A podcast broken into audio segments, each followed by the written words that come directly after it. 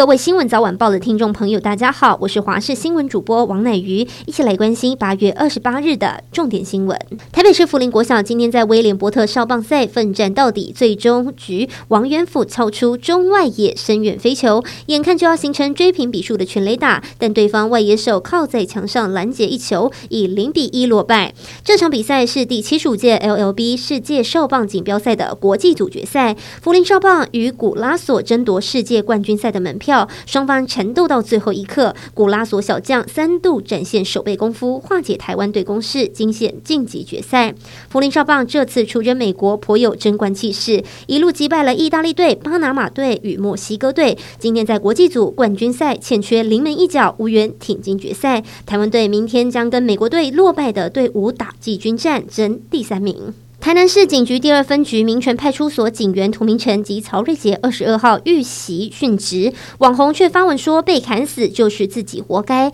二分局今天展开调查，将依公然侮辱等罪嫌送办。台南市警局第二分局警员指出，自称是台师大数学系仇警大将军的网红，公然在网络发文说，不过就是死了两个警察，到底有什么好难过？还说平常不积阴德，现在被砍死是自己活该。二分局指出，对于网红在脸书发表不理性仇警言论，警方严厉谴责，且立刻指派专案小组调查，捍卫两名因公殉职、维护社会治安的警察同仁尊严。台北市政府选定芝山国小三间空教室设为台北市首间校园老人日间照顾中心，规划收托三十名满六十五岁长者及五十岁以上的失智者。施工厂商趁暑假入校装修，引来家长会跟里长强硬阻止，质疑。让失智失能长者与孩童相处，恐怕会衍生安全和公安问题，全案陷入僵局。台北市长柯文哲表示会继续沟通，喊话我们都会老，当你老了，希望自己被怎么对待？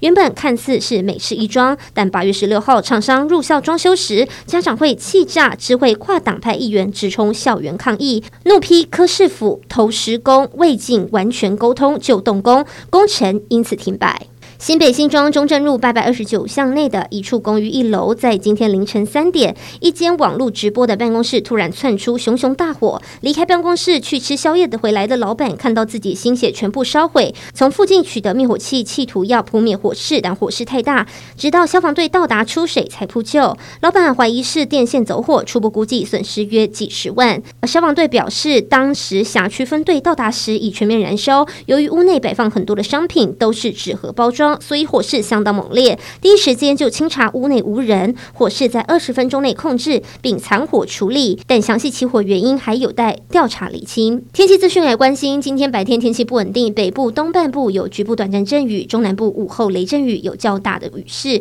气象局表示，九月一号到九月三号受到东北风影响，温度将略降。气象局提醒，今天中午前台东县花莲纵谷为橙色灯号，有连续出现三十六度高温的几率，请加强注意。气象局预报员则表示，今天受微弱北风影响，阴风面水汽较多。清晨西半部及东北部地区有零星短暂阵雨，白天起东半部地区有局部短暂阵雨，其他地区多为多云到晴。午后各地仍有局部短暂雷阵雨，中南部要注意局部大雨。